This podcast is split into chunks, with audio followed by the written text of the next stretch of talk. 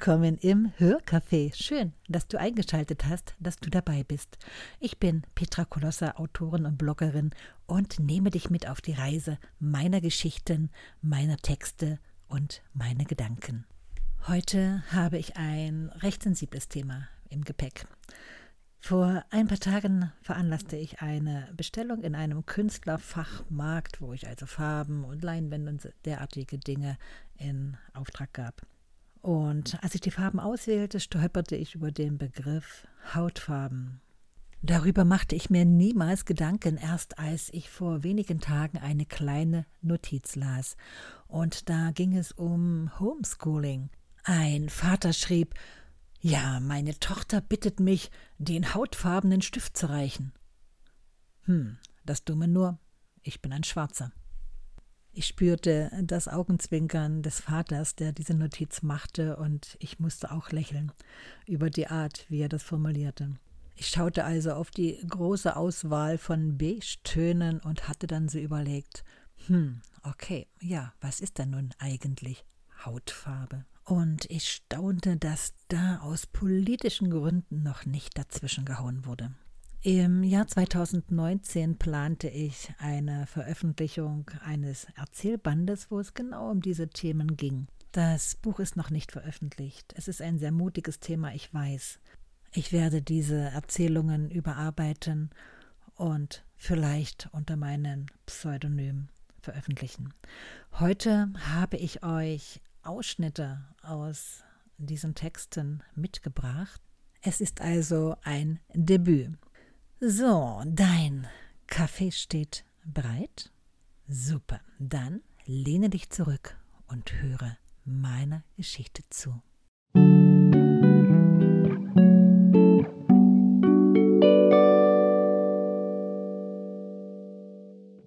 Schwarz. Der Teilnehmer ist zurzeit nicht erreichbar. Sie können jedoch eine Nachricht hinterlassen. Nein, ich werde den Anrufbeantworter nicht bequatschen. Corinna wird diesen doch nicht abhören. Meine Nummer wird ihr angezeigt und sie wird zurückrufen. Da bin ich mir ganz sicher. Ich drücke die kleine rote Taste, zupfe mir die Kopfhörer aus den Ohren und lege das Smartphone beiseite.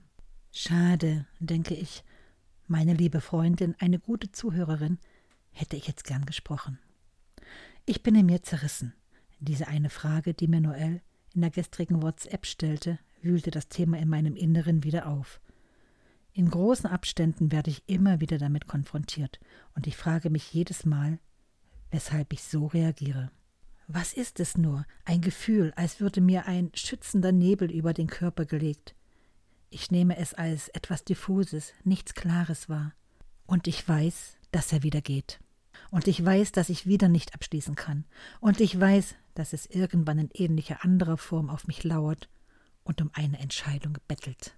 Immer, wenn es auf mich zukommt, wandern meine Gedanken sehr weit zurück, irgendwann Anfang der 60er Jahre.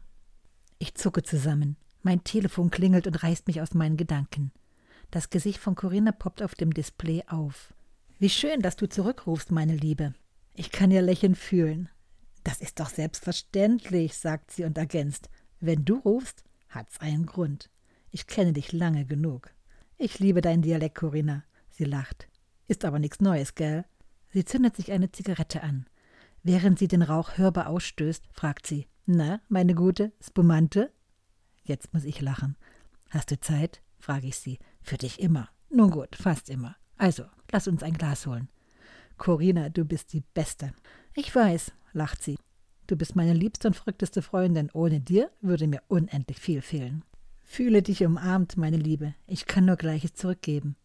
Mir liegt ein breites Lächeln im Gesicht. Wenn wir nicht gleich aufhören, werde ich sentimental. Ich gehe jetzt an den Kühlschrank und hole mir ein Glas von dem kalten, klebrigen, prickelnden Getränk.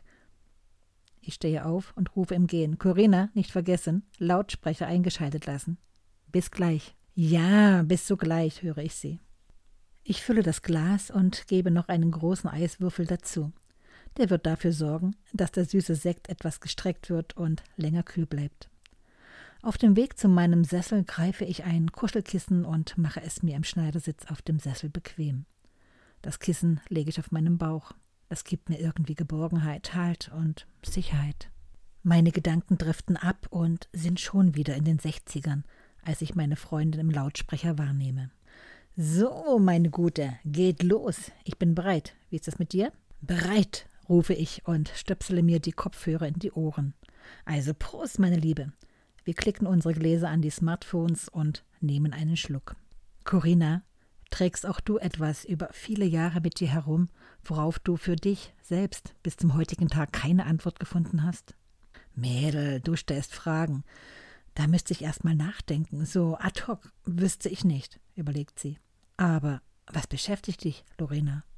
Eine WhatsApp, die ich gestern bekam. Mir wurde eine Frage gestellt, die ich einfach nicht beantworten kann, ohne zu lügen oder herumzueiern.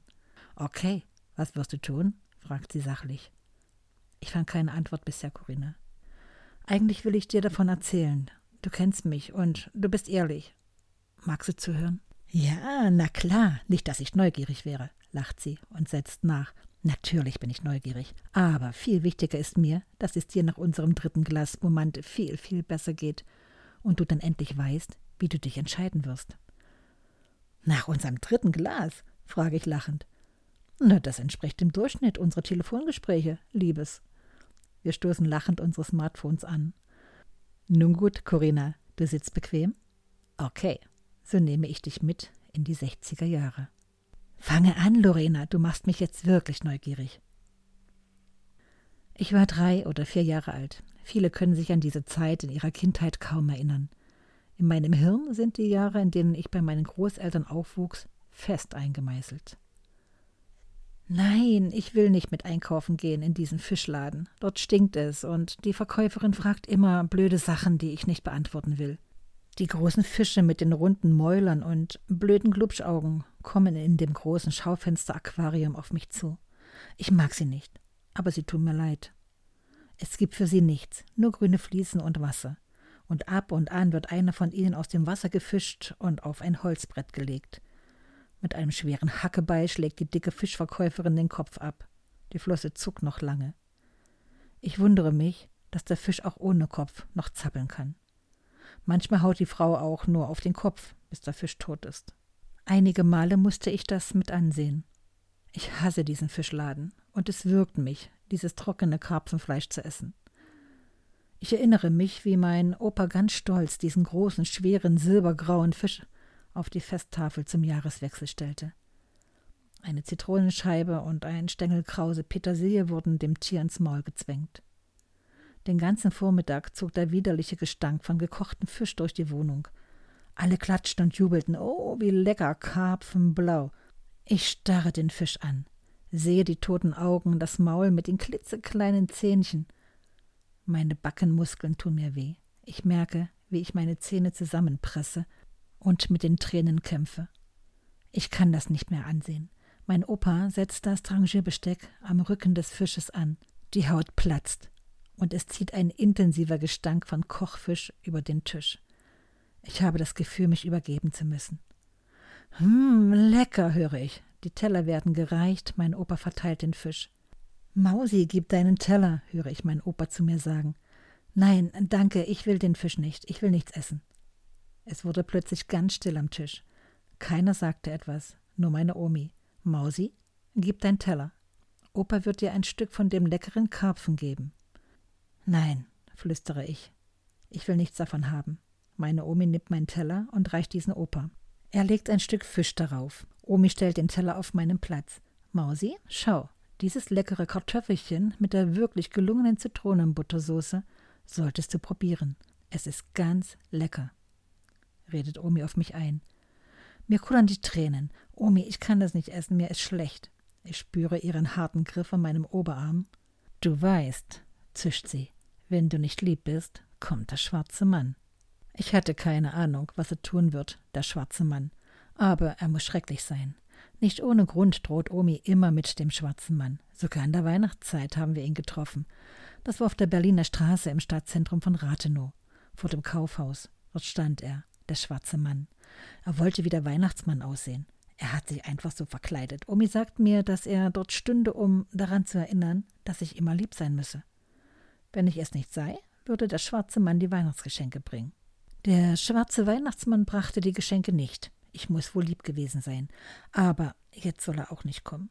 Also setzte ich mich an den Tisch und bohrte mit meiner Gabel in diesem Fisch herum. Oh, verdammt, Lorena, was war für dich schlimmer, der blöde Fisch oder der schwarze Mann? holt mich Corinna aus meinen Gedanken. Schwer zu sagen, der Fisch war real, den Schwarzmann gab es nur als Abbild in meiner Vorstellung, überlege ich. Aber ich denke, nicht so gut war, dass sich Omi wie auch Opa begonnen, sich über mich lustig zu machen, als sie bemerkten, dass ich mich vor dem schwarzen Mann fürchtete. Nein, das ist doch unmöglich. Das kann man doch mit einem so kleinen Kind nicht machen, meldet sich Corinna. Nun, ich hatte Angst, in den dunklen Keller zu gehen, denn wenn ich mich nicht beeile, mit der Blaubeermarmelade zurückzukommen, dann kommt der schwarze Mann. Oder wenn ich die Kasperlepuppen nicht ordentlich in die Kiste räume, dann kommt der schwarze Mann und nimmt alles weg, was noch herumliegt, und ich bekomme das nie wieder zurück. Ich nehme den letzten Schluck von meinem verdünnten, lauwarmen Spumante. Mein Glas ist leer, Corinna. Ich verschaffe mir eine kleine Nachdenkpause. Meins schon lange, meine Liebe. Ich höre, wie sie ihr Glas nachfüllt, sich eine Zigarette anzündet. Das macht mich heute sehr nachdenklich, Lorena. Du wurdest mit Angst und Druck erzogen. Ja, einerseits. Andererseits waren sie sehr liebevoll. Aber dieser schwarze Mann war das Allheilmittel in ihrer Erziehung. Und es hat für sie auch funktioniert. Ich bemerke, wie sich ein schräges Grinsen in mein Gesicht legt. Lass mich einen Zeitsprung in die 70er machen, Corinna. Gut, erzähle, ruft sie. Ich war 16 oder 17. Damals spielte ich leidenschaftlich Gitarre und ich war in einer kleinen Band des Kulturpalastes in Dresden involviert. Wir machten Politsongs. Waren wir mit den Proben am Ende, gingen wir gern über den Altmarkt zur Prager Straße, um uns an einen der Springbrunnen zu setzen und noch ein wenig Musik zu machen. Es sammelte sich im Nu eine Menschentraube, die gern mit uns musizierte und mit Spaß und Freude den Rhythmus aufnahm, mitsang oder zum Takt klatschte oder tanzte. So auch an diesem Abend. Ich hatte mir die Gitarre umgehängt und wir gingen singend zur Prager Straße. Ähnlich dem Rattenfänger von Hameln zogen wir die jungen Leute an, die uns begleiteten. Dresden ist nicht nur eine Kunst- und Kulturstadt, nein, Dresden ist auch eine Universitätsstadt, eine Studentenstadt. An diesem Abend waren es vor allem Chilenen und Kubaner, die an der Technischen Universität studierten und den wunderschönen lauen Sommerabend nicht in ihrer Studentenbude verbringen wollten. Sie kamen in bester Stimmung auf uns zu und zeigten uns deutschen Pragmatikern, was Loslassen bedeutet.